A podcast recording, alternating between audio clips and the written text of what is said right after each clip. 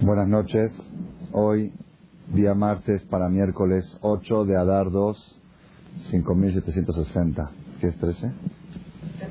14 de marzo del 00.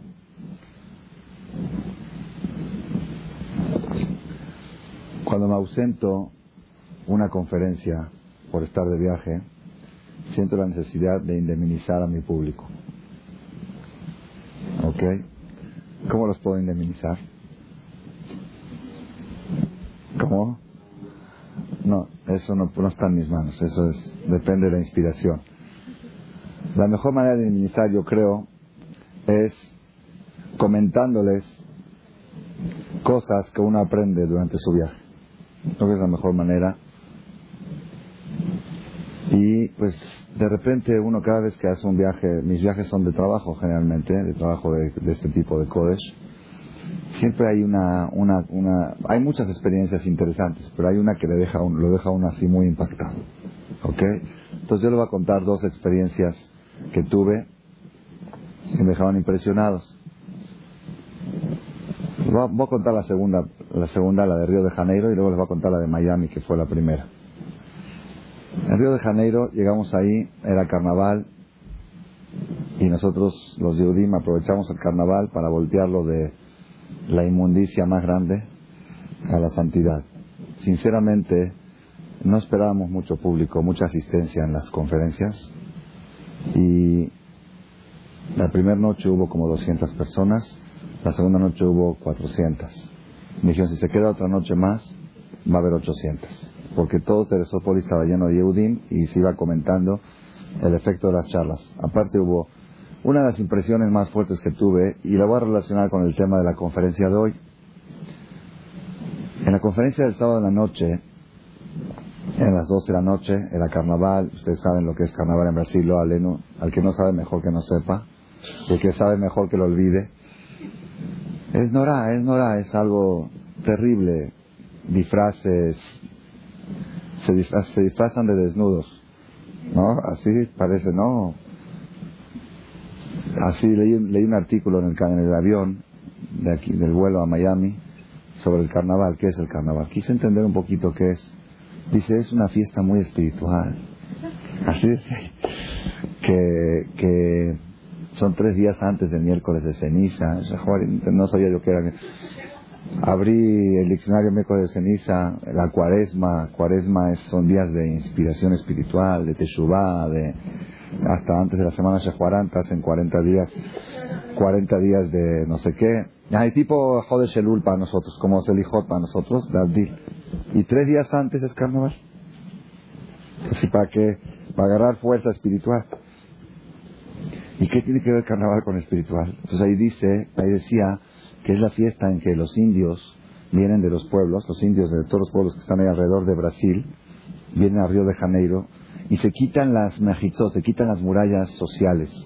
Entre la alta sociedad y la baja sociedad y, y se sienten importantes los se quitan las murallas. Yo dije sí se quitan las murallas de lo, entre los ricos y los pobres entre hombres y mujeres y entre la persona y el animal. También esta muralla se quita en esos en esos días. Y en esos días de tanto júbilo y tanto baile y tanto arayó tanto sexo y tanto todo lo que hay ahí Yehudim alejadísimos del judaísmo, había jóvenes, parejas jóvenes que en su vida habían escuchado una clase de Torah, en su vida. Y vienen ahí un sábado en la noche, once y media de la noche, le dije, sinceramente, ni en México tengo conferencia sábado en la noche. Si organizo una conferencia sábado en la noche en México, ¿cuántos asistentes voy a tener?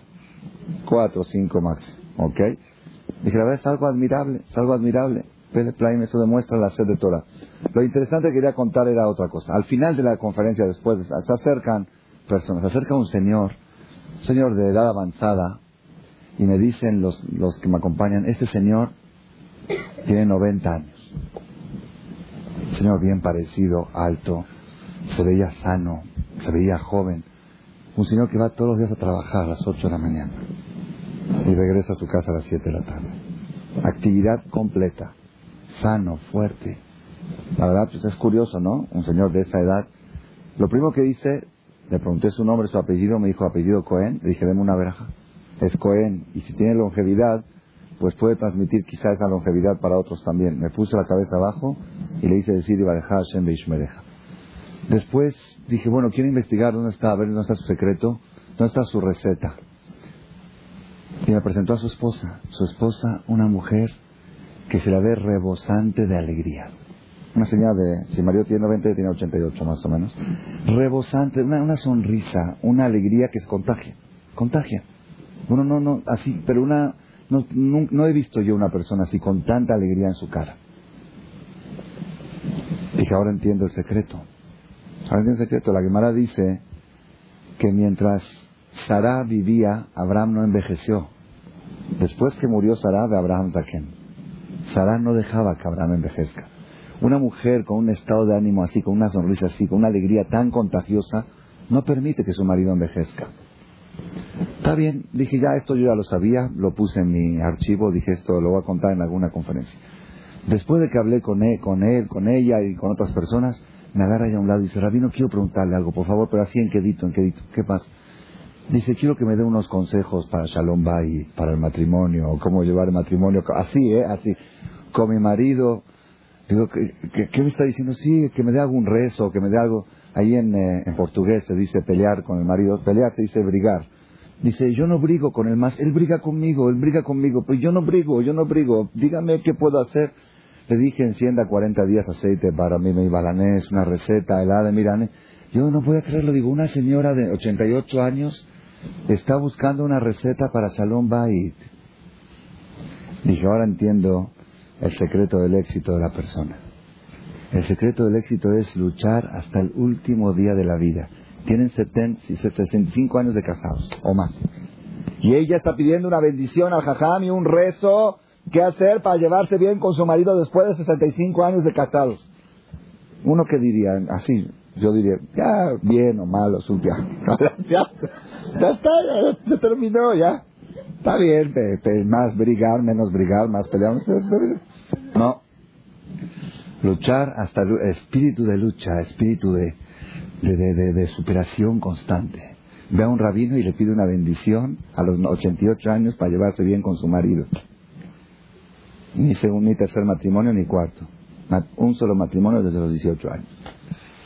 Eso es un musar, es una enseñanza que tenemos que aprender y relacionándolo con el tema de el mes que estamos, estamos ahora entrando, ya entramos avanzado, estamos en el octavo día del mes de Adar. Adar El mes de Adar es el mes apropiado en el calendario hebreo para obtener esa alegría radiante que permite la superación constante, que permite que la persona pueda seguir luchando hasta el último día de su vida.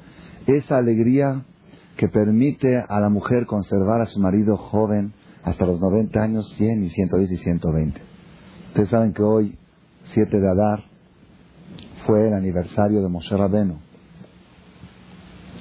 Cuando Amán Arashá, en la historia de Purim, quiso destruir, aniquilar, exterminar al pueblo de Israel, hombres, mujeres y niños, quiso escoger una fecha negativa para el pueblo de Israel, una fecha de mala suerte para el pueblo de Israel. Hizo sorteos y le salió el mes de Adar. Dijo, ¿por qué el Medadar es de mala suerte? Porque el primer líder espiritual que convirtió a este pueblo en pueblo, que les dio la independencia, que les dio la libertad, fue Moshe Rabenu. Y él falleció en el mes de Adar. Entonces el mes de Adar es un mes de mala suerte. Pero Amán, porque era ignorante y no sabía eso lo que le pasa a los que saben la mitad de la historia. ¿Ah? El saber la mitad de la historia provoca provoca errores fatales. Amán, por su ignorancia, no sabía que en el mismo mes de Adar nació el Salvador de Israel, Moshe Rabenu. Moshe Rabenu nació el 7 de Adar. Hoy es cumpleaños de Moshe Rabenu, hoy 7 de Adar, y aniversario de Moshe Rabenu. Moshe Rabenu vivió 120 años exactos. Así dice la Gemara. Una de las señales de los tzadikim es que Dios la completa los años. Morir el mismo día del nacimiento es una verajá muy grande. Así está escrito en el Talmud. Es una cosa de tzadikim. Por eso a veces cuando decimos hasta 120 años, que viva 120 años. ¿Por qué no decimos 175 como vivió Abraham o 147 eh, como vivió Jacob o 184 como vivió este Isaac? Hubo tzadikim que vivió más de 120. ¿Por qué decimos 120? ¿Por qué? Porque Moshe Rabbeinu está escrito en la Torah, Moshe ben esrim shana bemoto. Moshe a los 120 años falleció. Loja ata eno velo lejo. No se debilitó su capacidad visual y no se secó, no tuvo resequedad en su piel. Dice que cuando falleció Moshe, su piel era tierna como la de un bebé recién nacido. No tenía arrugas, no tenía señales de vejez. Entonces por eso decimos hasta 120 años. Como diciendo que si va a haber larga vida, que sea la de 120, como la de Moshe Rabenu, con salud, con fuerza, con energía. Hoy es el día del aniversario de Moshe. El mes de Adar es el mes que nació la luz del pueblo de Israel. Nació Moshe Rabenu. Es el mes de la buena suerte que el Talmud dice, toda persona que tiene algún pleito con un goy, que lo haga en el mes de Adar. El que tiene que resolver un asunto con Goín, este mes es de buena suerte para el Yudi. Este mes es un mes que la persona puede obtener un instrumento que le permita superar su matrimonio, superarse en su matrimonio, superarse en la educación de sus hijos, superarse en sus negocios y superarse en sus relaciones sociales. Todo lo que uno quiera obtener de superación lo puede obtener este mes. Por eso tenemos que aprovechar tenemos que aprovechar la energía que contiene este mes. Uno puede preguntar, bueno, ok, yo ya sé de que el mes de Adar es un mes de alegría. ¿Qué hay que hacer? ¿Qué hay que hacer? Pues todos que dicen, pues hay que estar alegre. No, pero no es nada más estar alegre. Yo quiero adquirir alegría para todo el año. Lo primero que hay que hacer es, por supuesto, por naturaleza, mi hija el otro día estaba así media triste, porque es que tiene muchos exámenes y esto, estaba eran las 11 de la noche. Dije, joder, Shadar. Le puse música y me puse a bailar delante de ella. Joder, Shadar. Sí. Dije, ¿por qué? Dije, porque así, con ese, con ese estado de ánimo, ¿cómo le va a salir el examen? Pues seguro le va a salir mal. Me puse a bailar 10 minutos delante de ella. Yo le bailé, le hice el show, así, joder, Shadar, que ahora sigue estudiando para el examen. Ese es primer paso, no permitir que ataque la angustia durante este mes. Y fíjense qué curioso, que es curioso, muy curioso. Dafka, Dafka, Dafka quiere decir a propósito parece. En este mes salen cosas que lo deprimen a uno. De repente se descompuso la lavadora, se me fue la hijide, el muchacho, el chofer, chocó acá. Fíjense, cada uno, pregunten ustedes, cada uno va a tener algo que le sucedió la última semana que le puede bajar el estado de ánimo. Uh, a mí las cosas que me pasaron no les cuento. Llegué de viaje, todo babú, todo, todo, todo, todo causa para estar deprimido.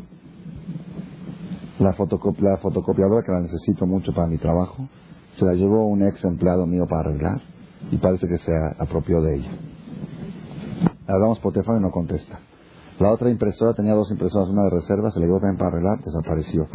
Ayer en la mañana me dijo el Goy, el que quedó, que el quemador, quemador es una copia de CDs, no sabe dónde está. Digo, ¿cómo no sabe dónde está?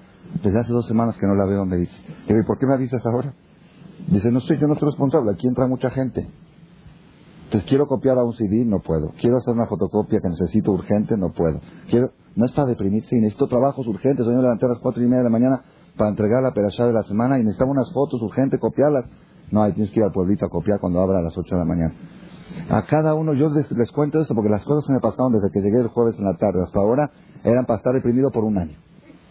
¿Ok? Y, pero cuando uno sabe el secreto, cuando uno sabe la receta, cuando uno sabe que este mes justamente, porque es un mes de tanta alegría, el Satán se mete para, para que saben para qué se mete, es muy sencillo. Porque si tú superas el reto, el reto, la persona, es, es muy sencillo. Si una persona quiere reforzar sus músculos, ¿qué tiene que hacer? Aparte de ejercicio, hay algo más fuerte. ¿Cargar qué? Cargar pesas. Vas a cargar pesas, ves una de 5 kilos, la levantas así ligero. ¿Eso se llama pesas? Eso no es pesa. Si no te pesa, no es pesa. Siete kilos ya es un poco más difícil, esto sí ya es ejercicio. Si pesa un poquito más, se refuerza más tu músculo, ¿ok? Ya te acostumbraste a cargar, por ejemplo, 10 kilos, ya, 10 kilos cargas y refuerzas. Mañana vienes, te ponen una de 15. Dices, no, mejor la de ayer, estaba más ligera. Te pongo la de ayer, ya no refuerzas tus músculos. Jodesh Adar, el mes de Adar, como es el mes para reforzar los músculos de la alegría, te tienen que poner pesas para enfrentar el reto y al superar el reto estás reforzando los músculos de la alegría para todo el año. Pero si uno, uno dice, si yo estoy dispuesto a estar siempre alegre con la condición, mientras que todo esté en orden, mientras que no falle, que la muchacha llegue el lunes a la mañana a primera hora y elegir todo bien y que la, y la cobranza camine bien y que todo camine bien. El peor, estaba hablando con mi secretaria, el peor mes de cobranza que tenemos aquí en el Colel fue este, el peor. Digo, no es posible, en enero, mashallah, Nara se cobró viento, yo confiaba y llega febrero, no hay, no hay, el balance está en números rojos. Digo, no es posible, no es normal. Sí es normal, ¿sabes por qué es normal? Porque Dios quiere reforzar tus músculos de alegría. A ver, ¿cómo enfrentas? Me vio deprimido mi secretaria ayer en la mañana. Pues soy ser humano, ¿no? Con tanto trabajo y tantas cosas. Entró a mi oficina a hablar conmigo con una grabadora con música encendida. Me dice, Rabino, vengo a hablar con usted. Y dije, ya quita eso de aquí, ya tengo mucho trabajo. Pues así es, así es, son los retos. Así le tiene que hacer la mujer a su marido cuando lo ve que está medio de bajas o al revés, el marido a la mujer. Entrar con una, ven, vamos a platicar y con una grabadora, con un Walkman y ponerse a bailar, hacer show, al principio se enoja y después seguir, seguir hasta que se le, hasta que se le quita. Así es, es primer paso. Yo siempre digo, cuando un niño tiene calentura, ¿qué es lo primero que hay que hacer? Bajarle la calentura. Después que ya le bajó la calentura, hay que investigar la raíz, darle antibióticos, de dónde viene. Pero primero que todo baja la calentura. La angustia es una calentura. Es un síntoma negativo que conduce a cosas muy feas. Conduce a ofensas, conduce a la shonará, conduce a droga, conduce a infidelidad, conduce a lo peor. Entonces, primero que todo, baja la calentura. Ahora que ya bajó la calentura, vamos a buscar la terapia. Vamos a buscar el antibiótico que quite al virus que provocó esa angustia. ¿A dónde vamos? Vamos a Marcela, a la conferencia, el martes de la noche. ¿Ok? Pero el primer paso es bajar la, bajar la calentura, bajar la fiebre. No puede conservarse la fiebre alta mucho tiempo, es peligroso. Entonces eso es lo primero que tenemos que hacer en el mes de Adar. Y lo segundo, Baruch Hashem, ya que ustedes vinieron aquí seguramente ya no tienen fiebre, ya están aquí bien, ¿ok? Ahora, bueno, ¿qué hacemos? ¿Qué antibiótico tomamos para combatir el virus que provoca la angustia? Y esa pregunta es la pregunta que siempre nos cuestionamos todos. ¿Cómo puedo yo garantizar que la alegría sea algo permanente en mi corazón, que no sea algo ocasional? Hay personas que cuando están felices causan curiosidad. ¿Sí? Cuando lo ves sonriente dices, es raro, algo, algo raro le habrá pasado. ¿Cómo puede ser? Si lo normal es estar, tiene cara de... Cara de si, si está alegre, tuvo que haber pasado algo. Lo ven sonriendo. Una persona me dijo, dice, me da pena sonreír en la calle. Porque si sonrío me preguntan, ¿qué, ¿por qué sonríes? ¿Tienes dólares o qué? ¿Por qué sonríes? Tiene que pasar algo para que uno sonría.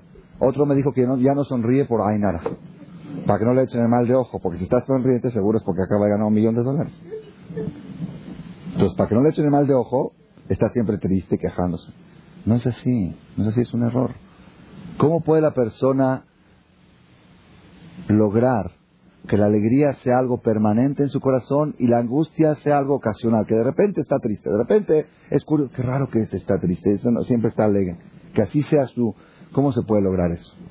Tenemos que saber, Rabotay, que eso necesita terapia, no es una cosa que se puede lograr, digamos, de manera ficticia.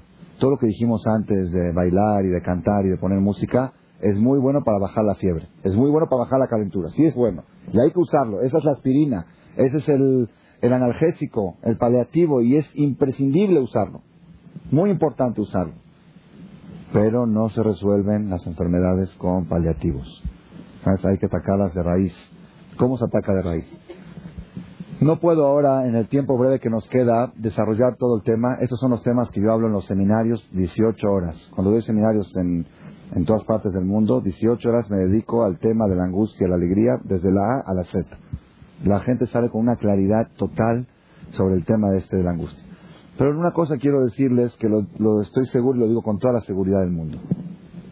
Si el mes de Adar es un mes dedicado a obtener alegría, entonces con seguridad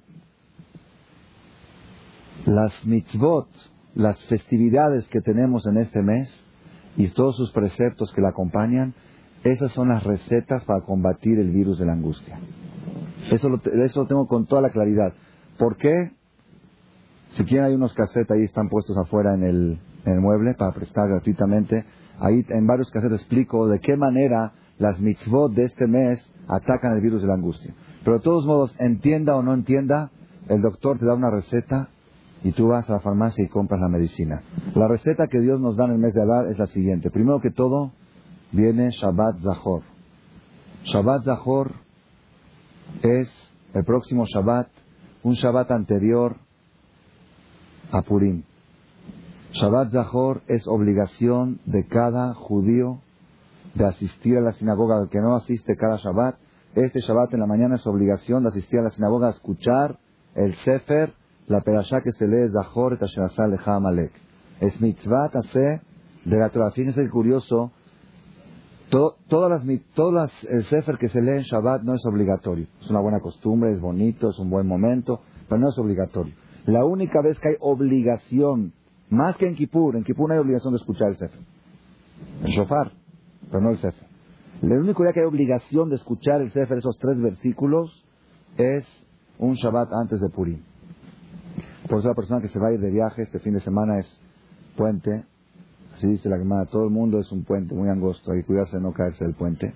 Esta semana que es puente, cada uno tiene que programar sus vacaciones, a que va a salir, un lugar donde hay knis, o donde hay minyan, o donde hay sefer. Este Shabbat no puede la persona perderse el sefer. ¿Ok? Ese es primer mitzvah y esa es una forma de atacar el virus de la angustia. ¿Qué es la mitzvah de Zahor? Voy a decir en breve porque no, no puedo extenderme con toda la La mitzvah de Zahor es Zahor et Amalek, recordar lo que te hizo Amalek.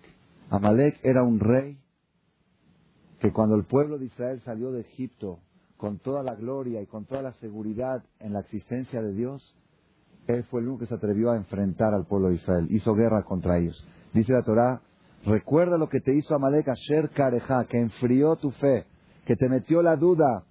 Cuando te meten la duda, tenemos que saber que es uno de los virus que causan angustia. El, uno de los virus más poderosos que generan angustia es incertidumbre, duda, no saber qué, qué onda, qué hago, qué va a pasar, y mañana y pasado, y si Estados Unidos este, decide atacar Irak, y qué pasa si, si esto, y qué pasa si la lleno bien, y qué pasa, cada uno con sus problemas, pero duda. La duda genera angustia. Y la seguridad genera alegría. Por eso dice la Torah, Timhed de Amalek, borra el recuerdo de Amalek, borra las dudas de tu corazón.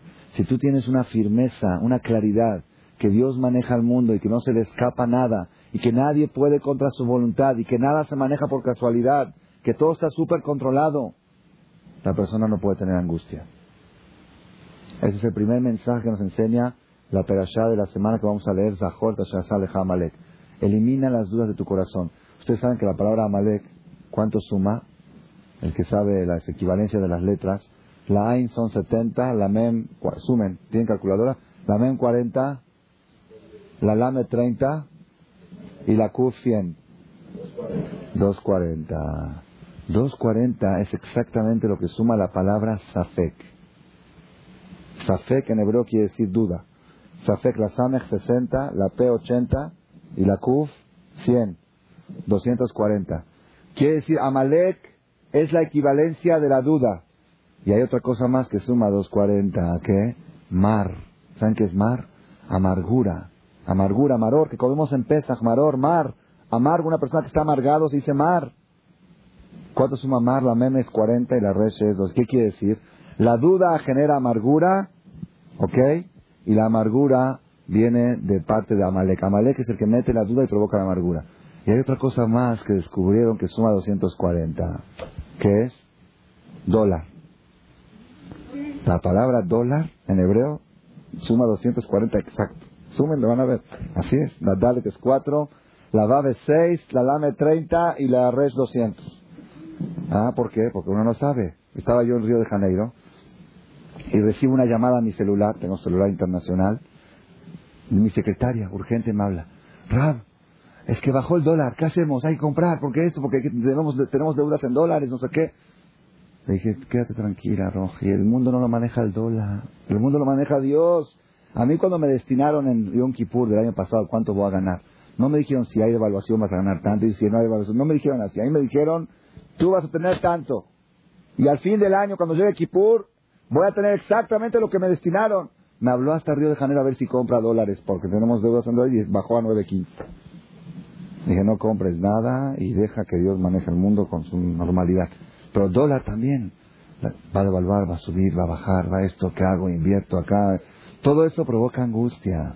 Cuando la persona cree que si va a invertir acá va a ganar más, si va a hacer acá y si pongo acá me pueden quitar y acá puedo ganar y que al final con su inteligencia y con su astucia ganó un peso más, entonces no duerme de noche. ¿Por qué?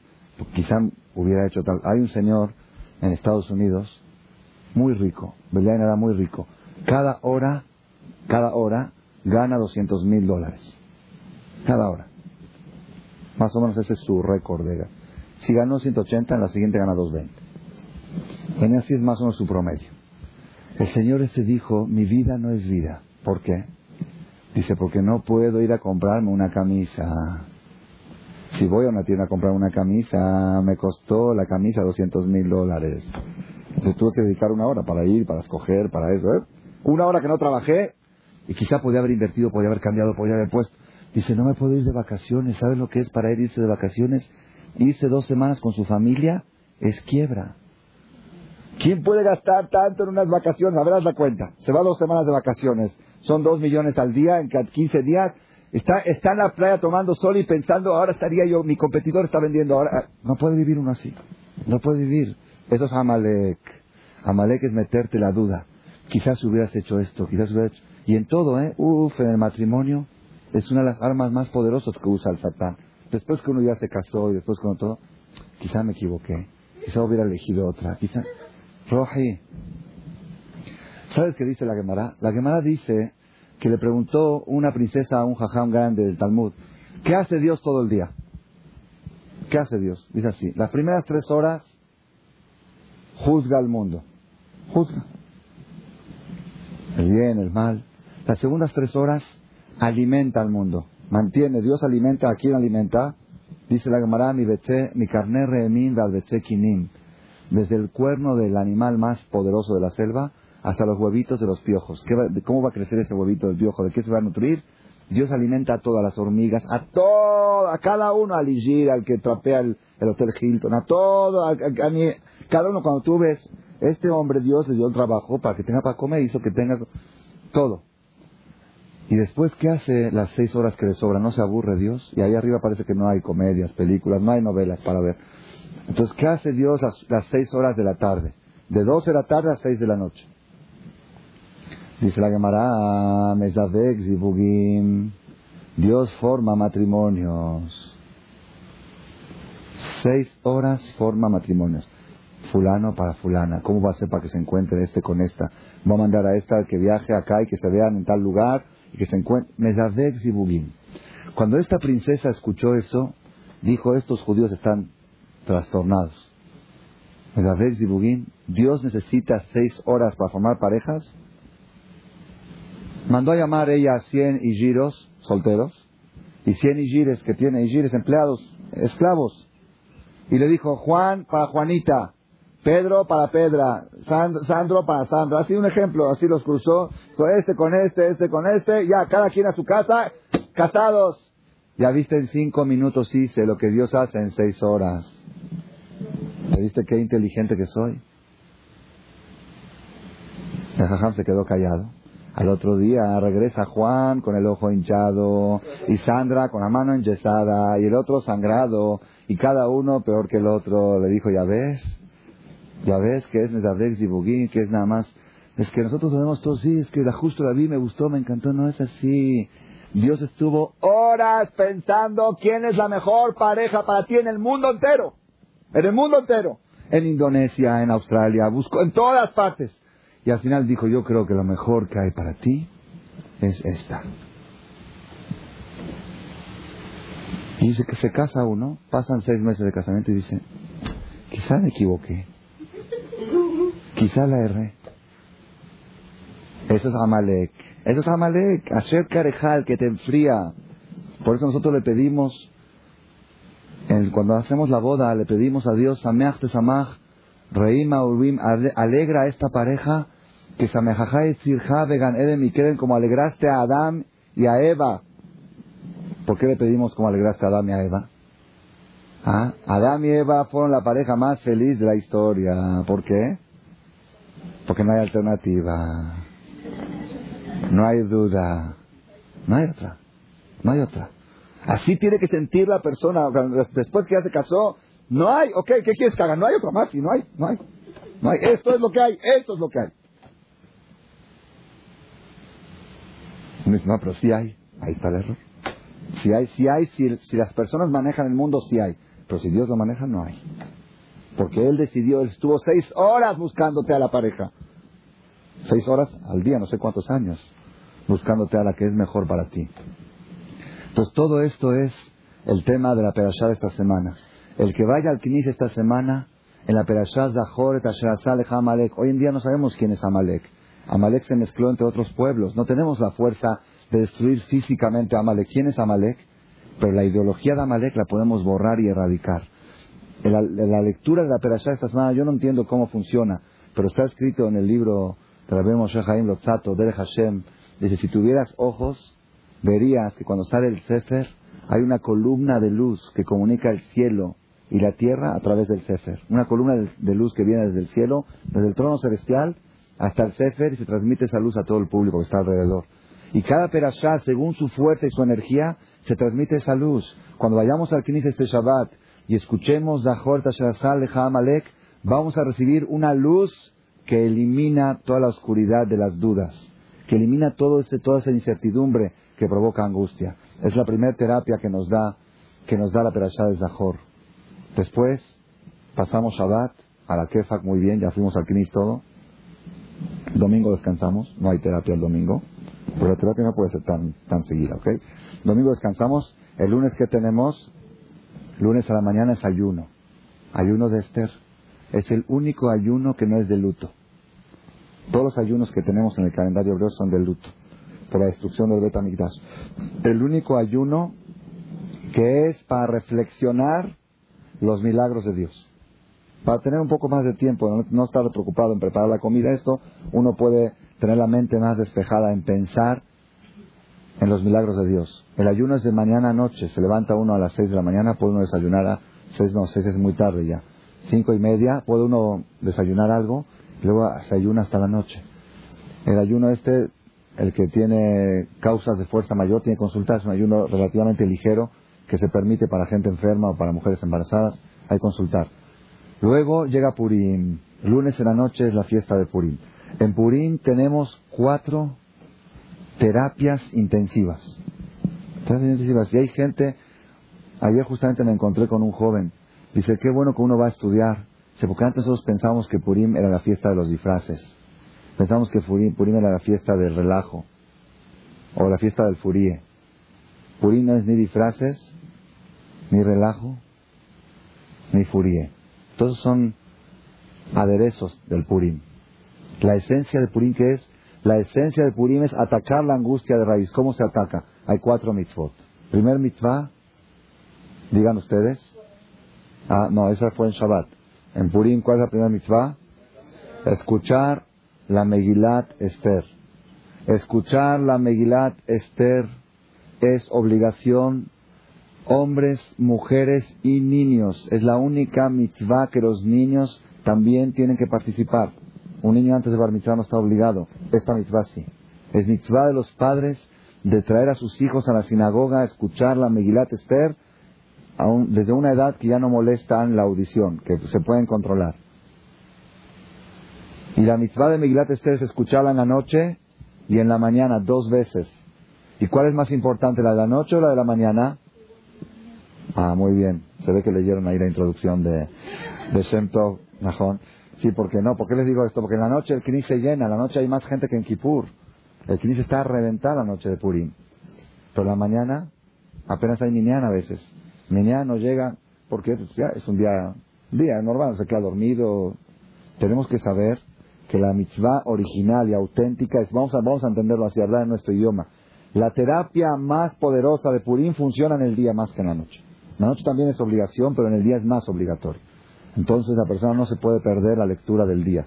Y el que no la pudo escuchar en la mañana en el CNIS, tiene que buscar algún minyan. Hay minyanim de mujeres a las 11 de la mañana, hay minyanim a las 3 de la tarde que se juntan para, para leer la Megilá, pero es obligación. El que va a estar en Cuernavaca, que es un puente este fin de semana, Baruch Hashem ahí también ya están organizando. Va a haber un minyan ahí en la privada de Diana. En Acapulco, Arminan, ahí en el Hayat también va a haber. Ahí también va a haber en el Hayat un minyan grande de gente, van a leer la Megilá ahí. No sé los horarios exactamente. Baruch Hashem, cada día se está haciendo más fácil cumplir las mitzvot para que no haya pretextos. La persona que quiere necesita salir de descansar, que vaya. Y el que se queda en México, nada no falta ni alimento. Cada, cada, cada diez cuadras hay un minyan, hay otro minyan, más temprano, más tarde, batiquín, a la hora que está acomoda. Entonces la mitzvah primera que tenemos en Purim es la mitzvah de escuchar la Megilá.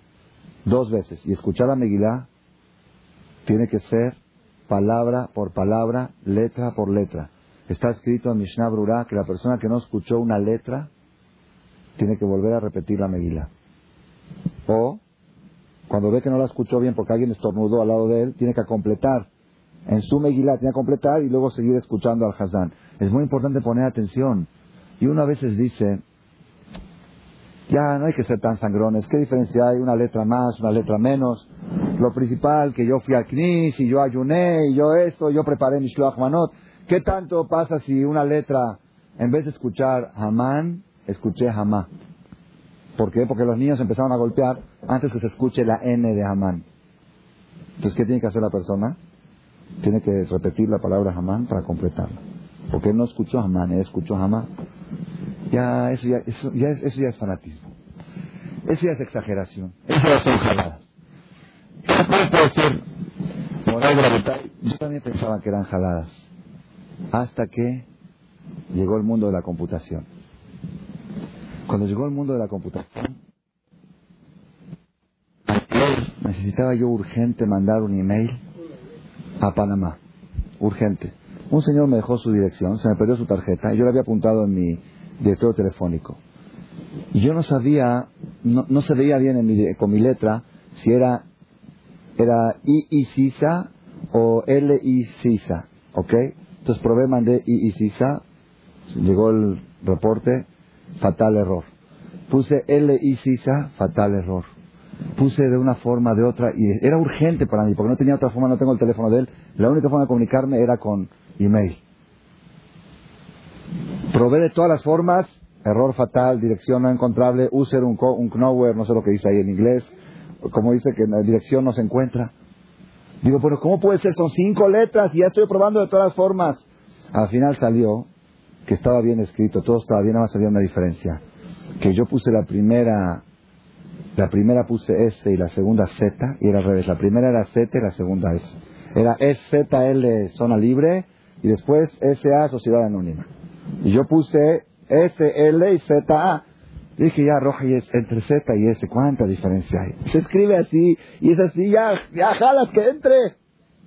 No hay una diferencia y cuando tú lo ves en la computadora, yo tengo computadora notebook chiquita así, más chiquita de esta tú dices, bueno, así redondita ya, ya pasaba, y porque está así cuadradita no pasa. Ahora entendí por qué el Sefer Torah tiene que ser tan exacto y por qué una letra del Sefer. Cuando hoy en día con el mundo de la computación ya se hace más fácil entender por qué la Torah es tan precisa y tan exacta, por qué la Torah es tan exigente. Había una persona que tenía que llamar por teléfono. ¿Qué número es? 251, voy a decir el mío, 251 85 23. Pero él no se acordaba bien el último número. 251 85 20, no se acuerda si era 23 o 28. ¿Ok? Entonces marcó 251 85 20, puso el 8. Sana, señor, ¿es familia Male? No, está equivocado. ¿Pero cómo puede ser si yo marqué las primeras siete cifras exactas? Que salga un poquito, un poquito, que se oye un poquito borroso. No, es borroso. Ya entra otra línea, entra otro canal. Así pasa con los numeritos y así pasa con la Torah igual. La persona tiene que saber que la precisión que hay en el judaísmo no existe ni en el mundo de la computación. No existe algo más completo que un Sefer Torah, algo más íntegro. Las, letras, la letra Yud, la letra más pequeña del Sefer, la, Yud, para que sea kosher, tiene cinco requisitos. La Yud, ¿saben cuál es la Yud? Esa que está ahí abajo, esa que está ahí, ¿la ven? Esa no es kosher. Esa que está ahí para el Sefer no sirve. Tiene estas cinco condiciones para que sea kosher. Ya, ¿cuál es una de las condiciones que le falta? El palito del lado izquierdo, que baja. Ven que arriba hay un palito para arriba. Tiene, necesita un palito que baje del lado izquierdo, así chiquitito, pero muy delgado, ¿eh? Y si no está ese palito, la letra no sirve. Ya, roja y palito, no palito. Jala, es yud, es. Se terminó. La precisión que existe, ¿por qué? ¿Saben por qué? Porque todo el judaísmo está basado en ondas, en satélites, en captar energía. Y la energía esa viene a través de las letras. Y las letras, cuanto más precisas y exactas son, más captan la energía. Entonces, cuando llega Purim, tenemos que escuchar la Megilá de Purim al 100%, cada letra y cada palabra de la Megilá de Purim. Es otra terapia contra... Yo quiero que sepan una cosa. El judío pre-Purim y judío post-Purim no es el mismo. No es el mismo. La persona tiene que sentir la diferencia el día miércoles próximo. Tiene que sentir, soy otra persona.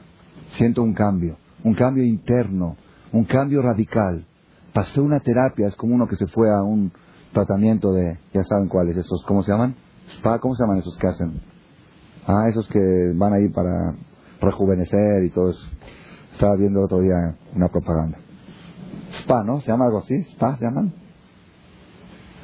Pasé una terapia intensiva de spa, me siento renovado, me siento rejuvenecido, me siento con mucha energía, con mucho vigor.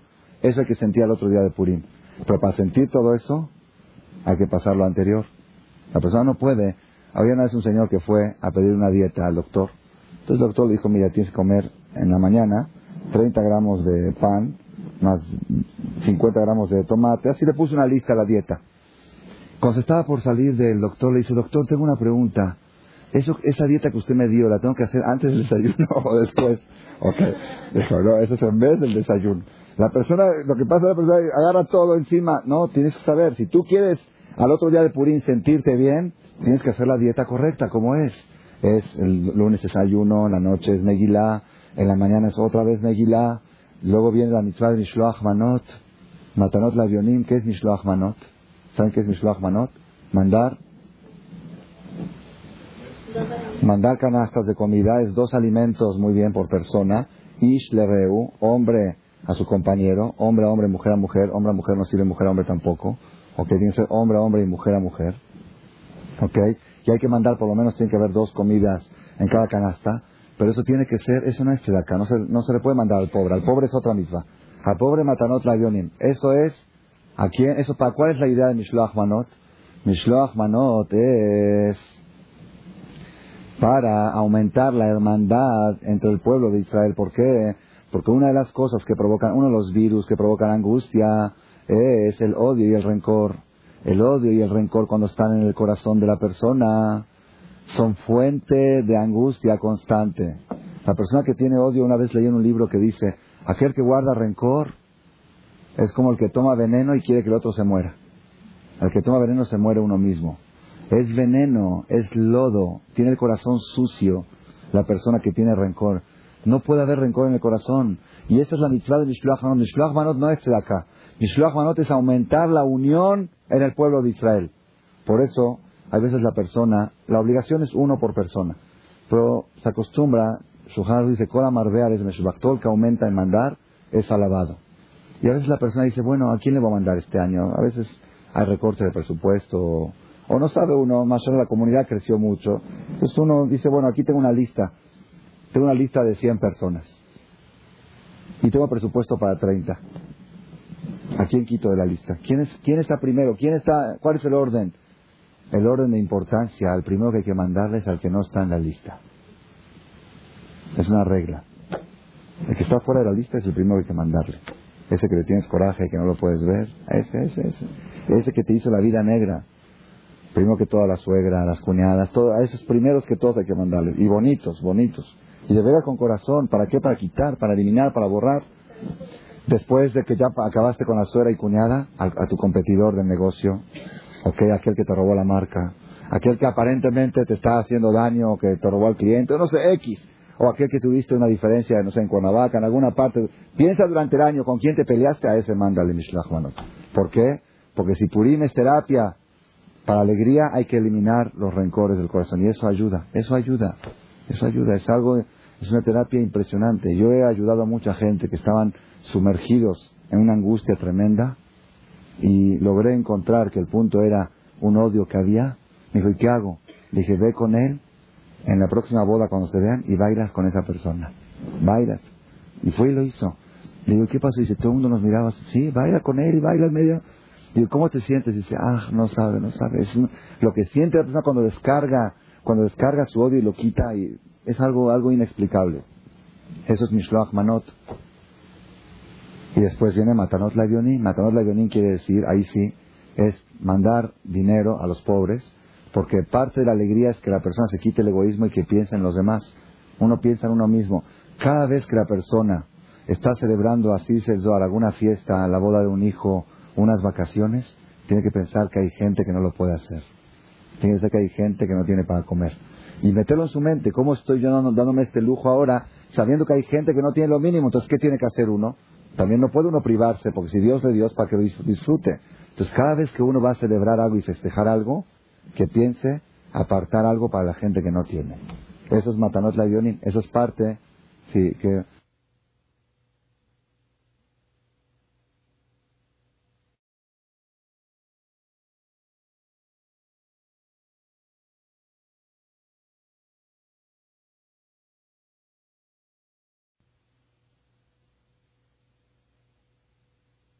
logré encontrar que el punto era un odio que había, me dijo, ¿y qué hago?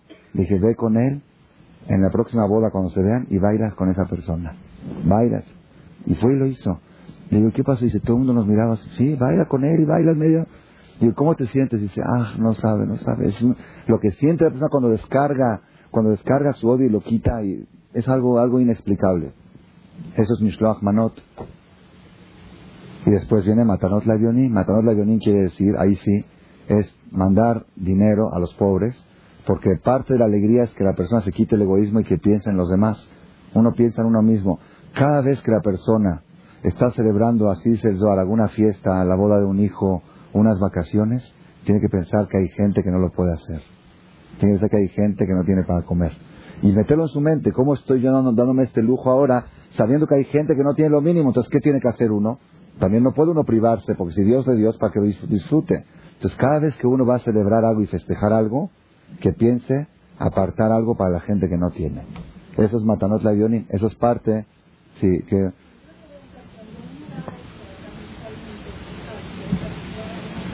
No, no, tiene que ser adicional, tiene que ser especial y tiene que ser entregada el mero día de Purim y tiene que ser a dos pobres.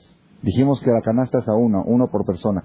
Pero Matanot Lavionin, cada persona tiene que mandar a dos pobres y tiene que ser pobres que de veras son gente necesitada y a veces es difícil, Baruch Hashem, es difícil encontrar gente pobre, pero hay encargados aquí en México, encargados que recolectan Matanot Leibonim antes de Purim y lo reparten el mero día. Yo conozco uno de ellos, yo estuve en su casa el mero día de Purim y desfilan los pobres que tocan la puerta, pobres de veras, de los que reciben canastas de comida cada semana.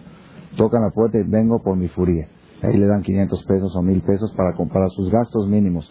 Entonces, hay encargados, Baruch Hashem, aquí en México, fieles, Gabaim, Emanim, está el señor Daniel Michan, está, hay, varios, las, hay varias personas encargadas de esto que entregan el mero día de Purim al, pobre necesitado. Pero de todos modos, ¿cuál es la filosofía de esto? La filosofía de esto es, quitando el egoísmo, se quita otro de los virus de la angustia. Y después de que la persona ya, ya escuchó la Perashah Zahor el sábado, y ayunó el lunes, escuchó la Megillah el la noche, escuchó la Megillah el la mañana, y mandó las canastas el mero día de Purim, todas las que se mandan antes no sirven, el, mero día de Purim, o por lo menos una al mero día de Purim, una por persona al mero día de Purim. Y después de que te dio a los pobres y todo eso, ahora vienes y ¿qué es la mitzvah más importante de Purim? A partir de las 3 de la tarde, después del mediodía, a Mishte banquete carne y vino. Ese es mitzvah en día de Purim en la tarde. Y yo les digo una cosa, es la única religión en el mundo que tiene mitzvah un día al año de emborracharse. La única, no existe. No existe. Si entra una persona aquí el día de Purim, el próximo martes, aquí tenemos, están todos invitados, tenemos carne asada cada año, y hombres, mujeres y niños, para los niños hay payasos y para las mujeres hay, hay aquí ambiente y los hombres en el patio con orquesta, con música y carne asada. El que entra aquí el martes en la tarde, a las 4 de la tarde, 5 de la tarde, un goy que entra aquí, se vuelve loco. Dice, esto puede ser cualquier cosa menos religión. Dice, esto no puede ser religión. Hay un señor que viene aquí una vez al año, a la fiesta de Purim. Un señor muy rico, viene con guaruras. Y como el señor viene una vez al año, cuando le pregunta al chofer a dónde vamos, le dice, vamos a la cantina de Marcela. Así le dice. Porque nada más sabe que el señor entra ahí cuerdo y sale borracho. O que cada año. Dice, no es la sinagoga, no es la cantina. Pues ¿cómo sinagoga? No puede ser una sinagoga que... La única religión en el mundo. la religión judía se caracteriza por esto.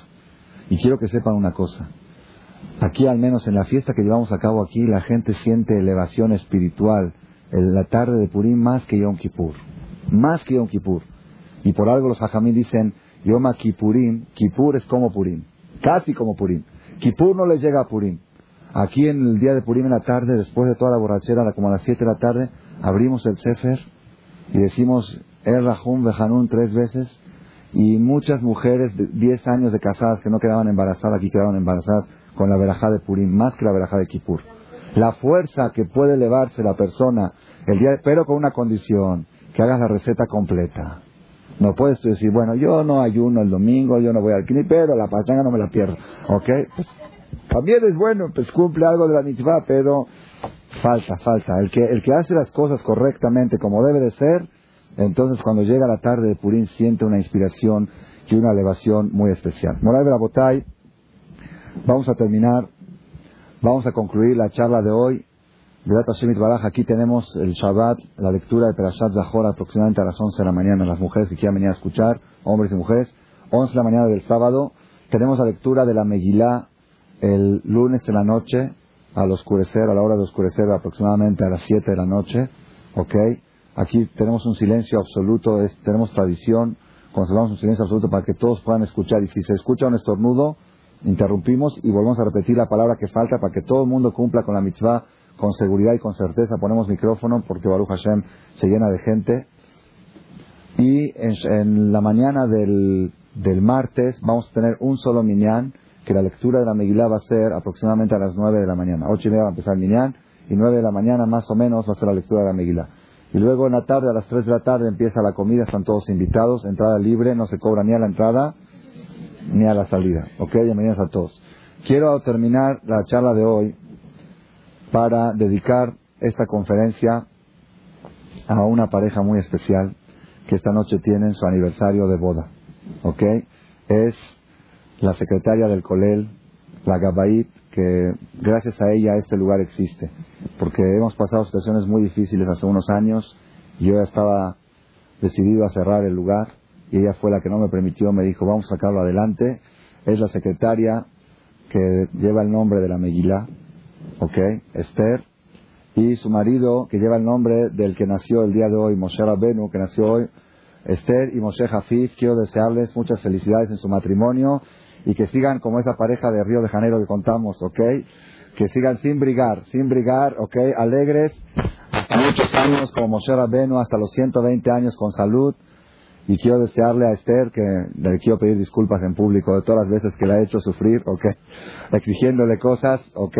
Pero sí eh, es difícil encontrar gente así que día y noche están pensando, soñando con el lugar, con el colel. A veces a las 3, 4 de la mañana se despierta pensando que mañana tiene que cubrir algo la quiero felicitar por su aniversario de bodas y desearles que esta fiesta de Purim que lleva su nombre y este día de Moshe, que les dé a ustedes la suerte de Moshe Rabeno y Estela Malkat. Para terminar, para terminar, quiero contar nada más, esto ya es algo un poquito, no sé, de carácter un poco promocional, ¿ok? Pero promocional en aspecto espiritual. Tenemos que saber, Rabotai, que hoy en día estamos en una generación que muy diferente a todo el galut que hemos pasado dos mil años. Dos mil años de diáspora y de exilio, el pueblo de Israel estaba rico en sabiduría y pobre en finanzas. Había muchos pobres. Durante los dos mil años de galut, un 60 o 70% de los judíos eran pobres o más. Las necesidades de comida eran muy grandes. Hoy en día, Baruch Hashem, gracias a Dios, ¿Qué porcentaje de judíos en el mundo hay que no tienen para comer? Hay, pero ¿qué porcentaje? Muy pequeño. Baruch Hashem, gracias a Dios que así siga en mejoría esta situación. Entonces, hambre de comida hoy en día casi no existe. Hay, pero es muy escaso. El porcentaje es muy pequeño. Pero hambre de sabiduría y hambre de espiritualidad, no hubo una generación como la nuestra. 99% de la generación es ignorante en Torah. Ignorante en Torah y están sedientos por escuchar. Cuando yo estuve en el carnaval de Brasil y vi 350 personas en una conferencia, una noche que tendrían que estar en el cine, en la disco, o viendo, viendo ahí lo que se ve, la movie que se ve en la televisión, de ahí de Brasil, nada más llegando al aeropuerto, es la primera vez en mi vida que hice una cola para migración de 250 metros la cola, en espiral.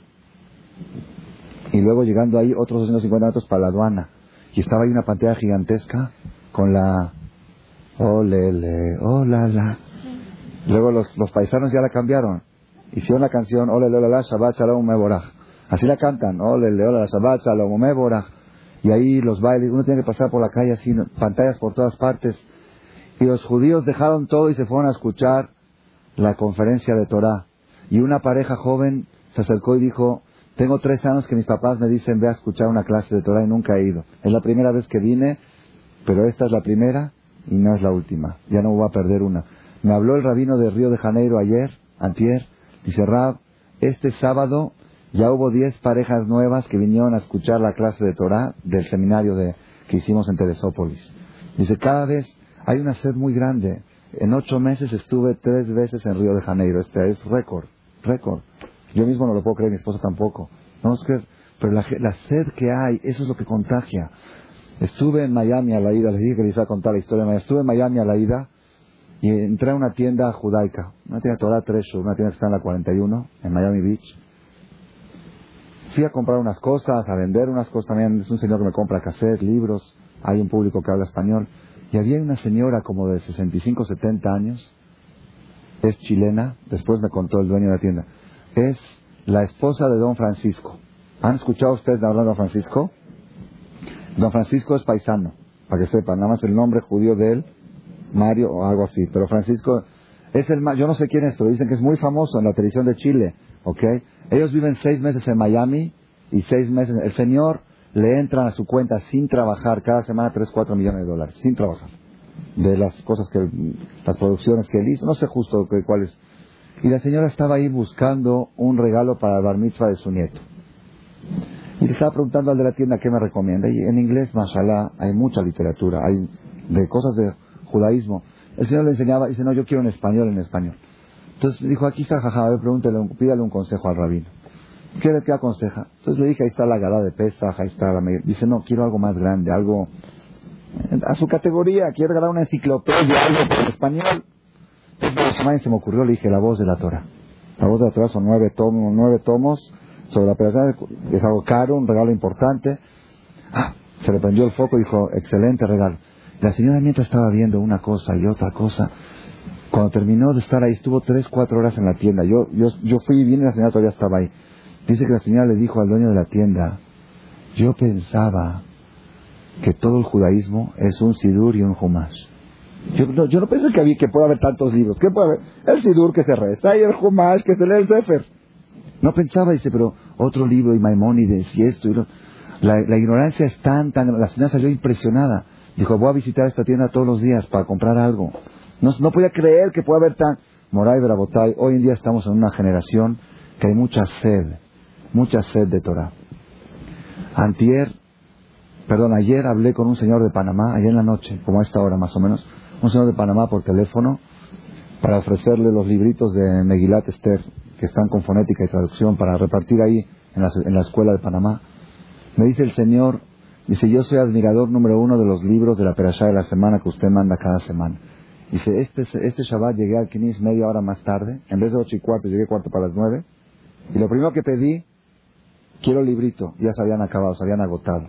Le dije al Shamash, búscame uno, busco, buscó, buscó, y no había. Y luego de, de, la desesperación, porque ya se acostumbró tanto a, leer los comentarios de la Perashá, el que estaba al lado le dio lástima y dijo, toma el mío. Dijo, toma el mío. Y él leyó todos los comentarios y llega a su casa y cuenta, y dice, esos libros han cambiado mi vida. Es una persona que está bastante, apenas está acercando al judaísmo. Todo esto para qué lo cuento. La sed que hay es muy grande, muy grande.